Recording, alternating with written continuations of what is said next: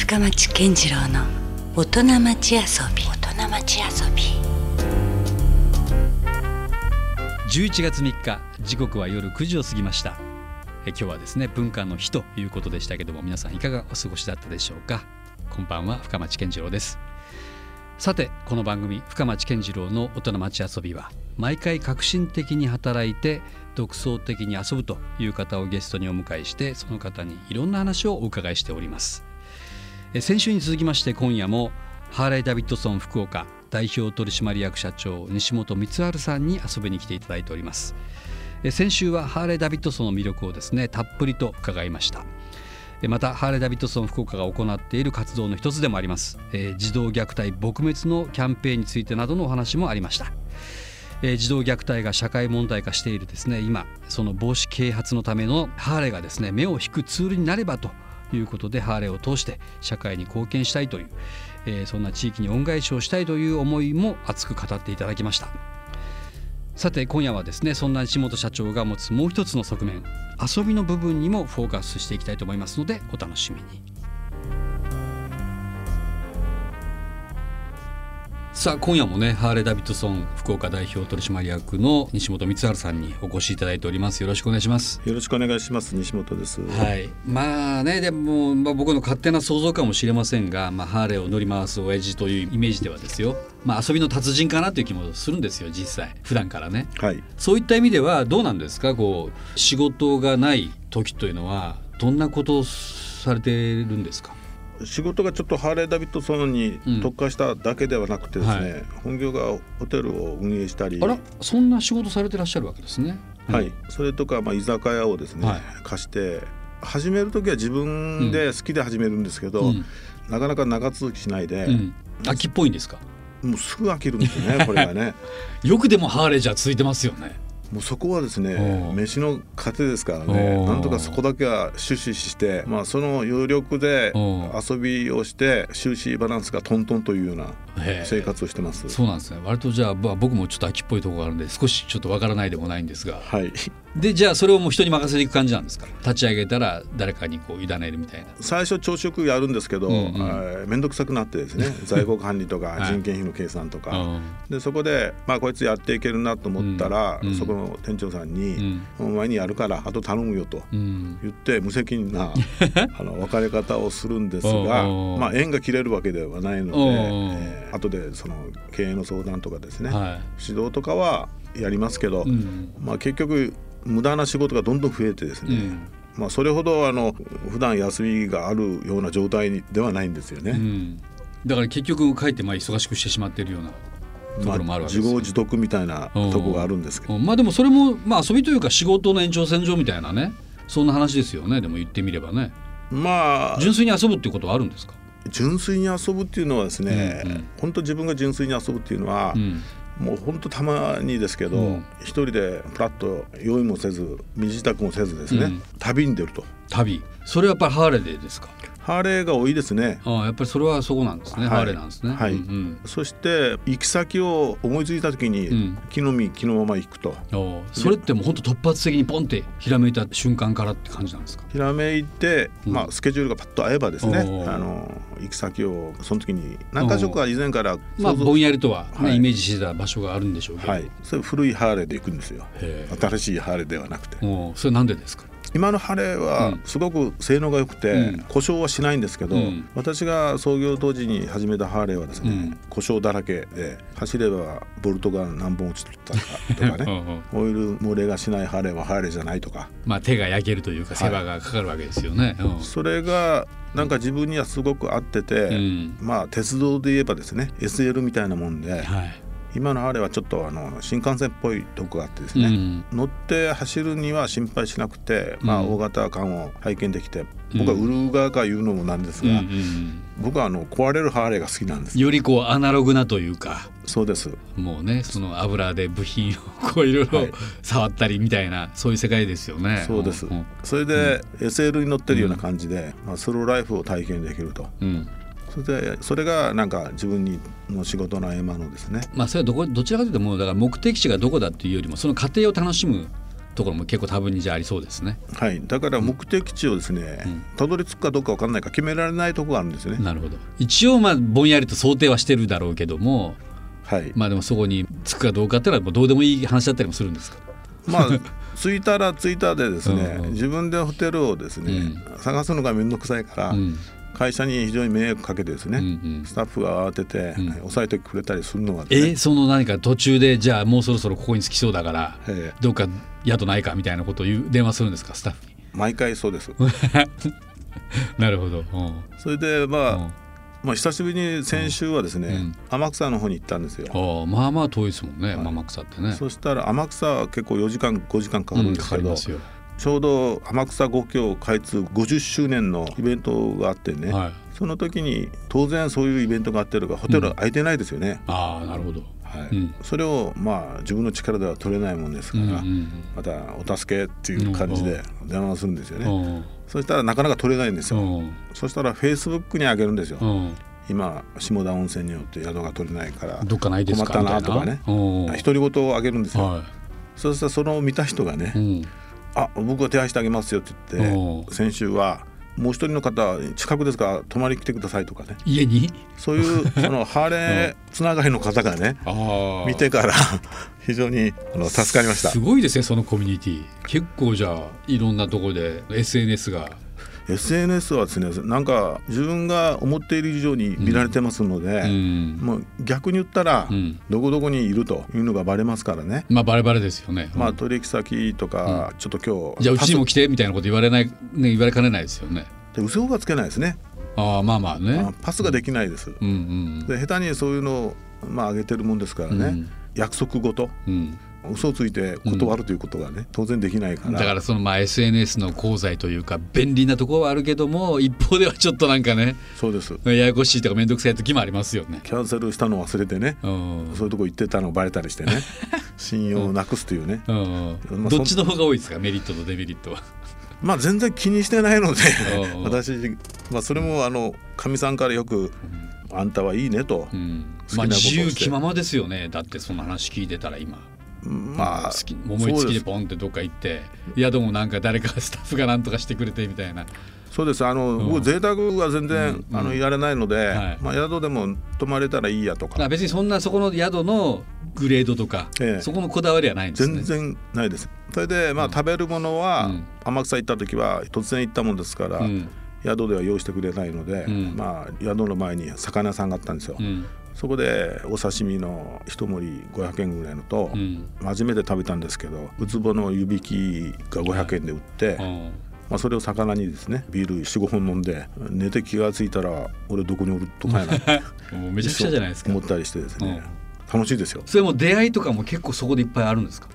出会いはですね結構あの、うん。例えば東京の新宿のですね、飲み屋さんでバイク好きが集まった飲み屋さんがあるんですよね、うん。ゴールデン街に、うん。そこで飲んでたら隣から覗き込むような人がいる、うんそれずっと気にするんですよ、うん。で僕はこういう話し方が抜けないからね、はもうすぐ九州人っていう、バレるわけですよね。私は標準語で話してるつもりですけどね。うんうんそしてその言葉を聞いて「私実は博多です」とかそこでよく聞いたら近くに住んでた子だったとかね、あもあうなんか知らんけどつながっていくんですね。そういうつながりが非常に多いですね。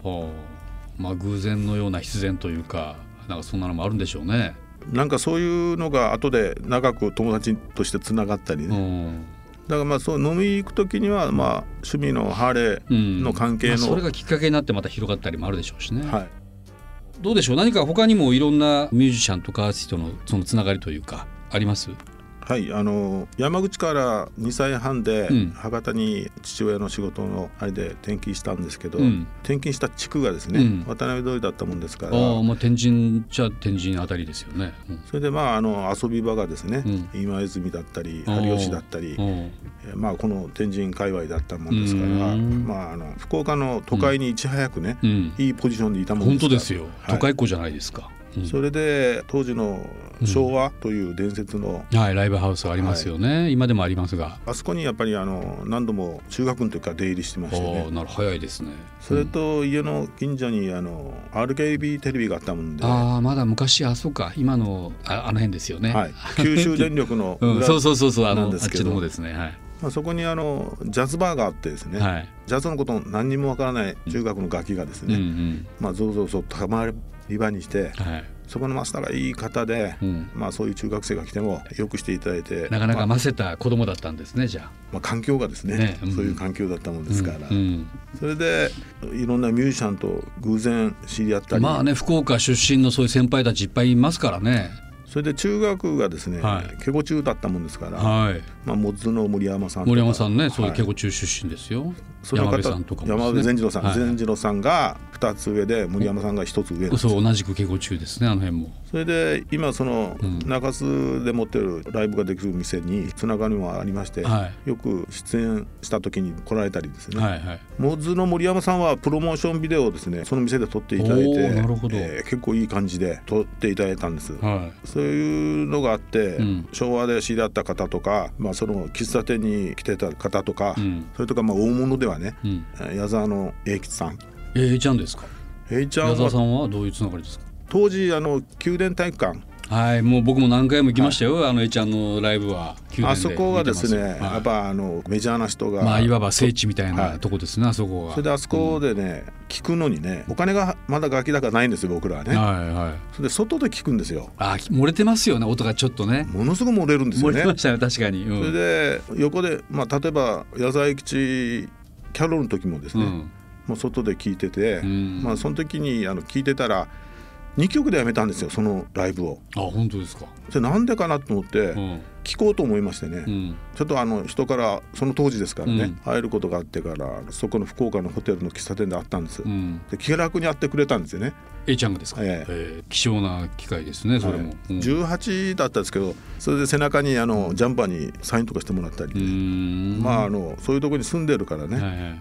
うん、なんかその西本さんなりのね今後の夢といいますか先週も話がありましたけど、まあ、児童虐待の撲滅のキャンペーンみたいなこともねされてらっしゃったりという活動もあるわけですけども今後何か、まあ、お仕事でもいいですしそういうこう社会活動でもいいんですけど何かやっていきたいことっていうのはありますか？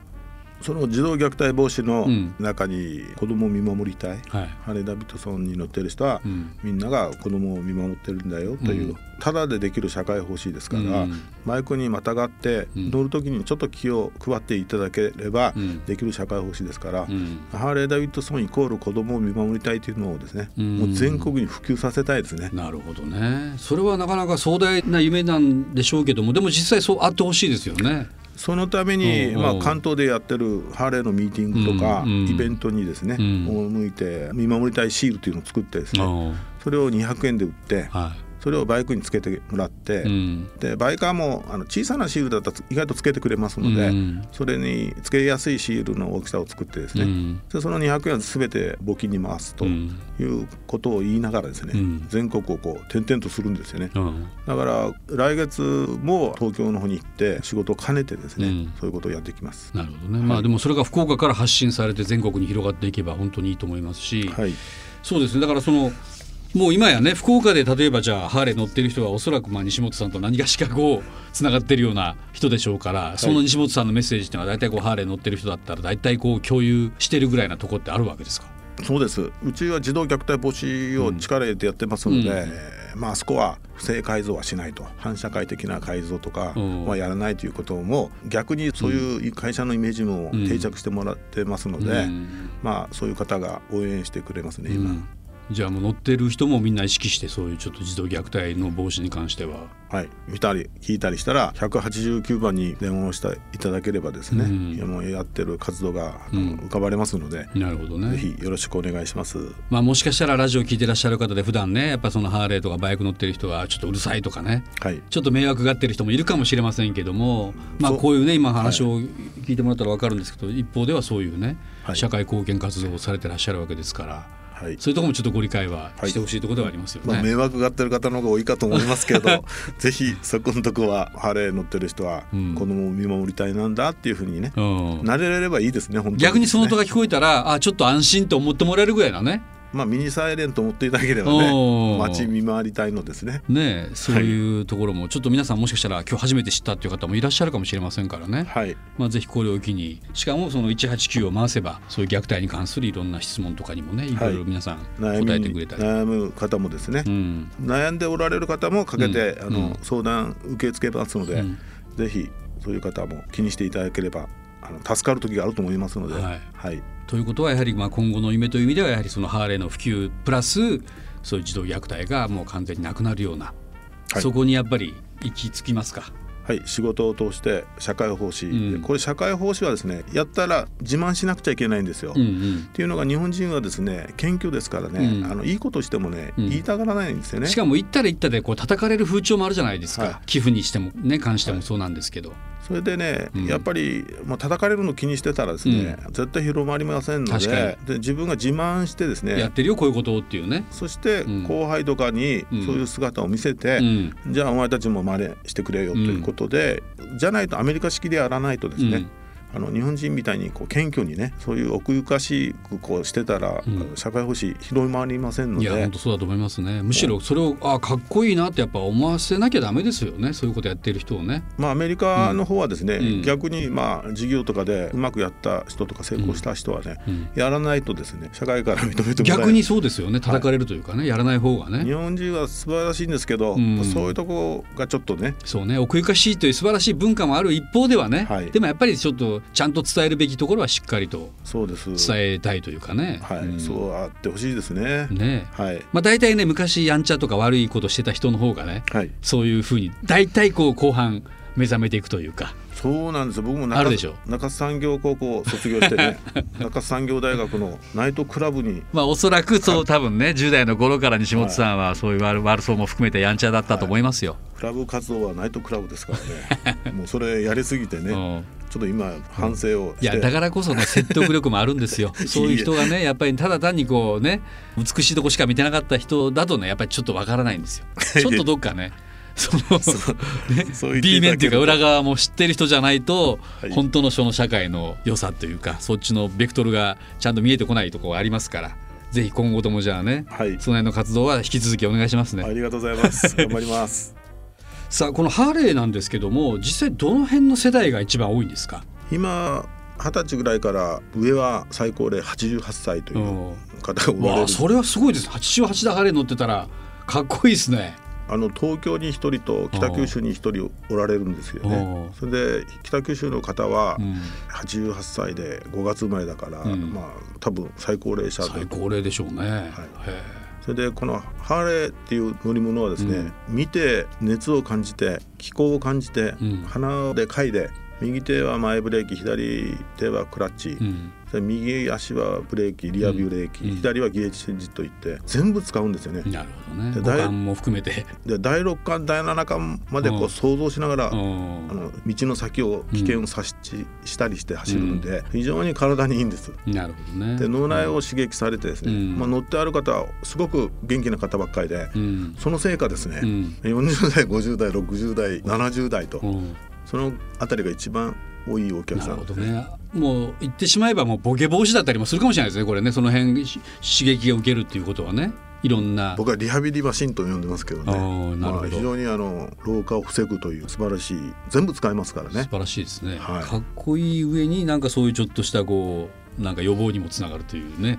はい。それであの、まあ、鉄道で言ったら SL みたいなもんですから、スピードをほとんど出さないんですよね、だから事故が非常に少ないんです。やっぱ事故の第一原因はスピードの出しすぎがほとんどなんですよね。あんまりこうだから飛ばしたくなるようなマシンでもないんでしょうね。逆にねハーレーっていうなるとまあそこら辺が非常にこの世の中で殺伐した中でね、やっぱりゆっくりできる。なんかどっしりとしたイメージはありますよね、はい。まあ、おかげさまで好調なんですけど、うん、若い子ってどうですか？ほら20代で、まあ、車離れとかも言われて久しいじゃないですか。そういった意味ではこうそういうバイクも同じなのかな？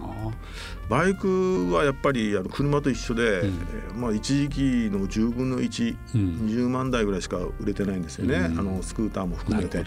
だけどその中で、まあどっちかというとアウトドアっぽい人たちの若い世代はこれを使ってキャンプ行ったりですね、そういう部分で生活の一部として乗っておられるので、あの根強いですね。なるほどね。まあ one and only といえば one and only なね、はい、マシンですから。はい。そういうことですね、はい、いやいやまあ2週にわたって西本さんにはまあハーレーの話そして児童虐待撲滅というね、はい、まあそういう大事なところも語っていただきました、はい、今日はまさにねその三越のライオン広場で弁護士会そして医師会とも一緒になった児童虐待防止運動もイベントなんかもあっていました、まあ、じゃあ引き続きこれからもハーレー見たら僕らとしてみればちょっとね児童虐待を防止をイメージしてみたり、はい、でやっぱなんかこういうマシンやっぱいつか乗りたいなっていう思いを馳せるもよしみたいな、はい、そんな感じでしょうかね。あの、うん、ハーレー見たらタンクにですね、うん、子供を見守りたいというシールが貼ってあるかどうかっていうのをねチェックしていただきたいんですよね。なるほどまあそれだけでもよろしくお願いします。はい、もう福岡からこれ始まっている運動といっても過言ではないですから、はい、その辺も皆さんぜひよかったらですね注目していただきたいと思います。はい、ということで西本さん2週間にわたってありがとうございました。あこちらこそありがとうございました。はいどうもありがとうございます。LoveFM Podcast LoveFM のホームページではポッドキャストを配信中スマートフォンやオーディオプレイヤーを使えばいつでもどこでも LoveFM が楽しめます LoveFM.co.jp にアクセスしてくださいね LoveFM Podcast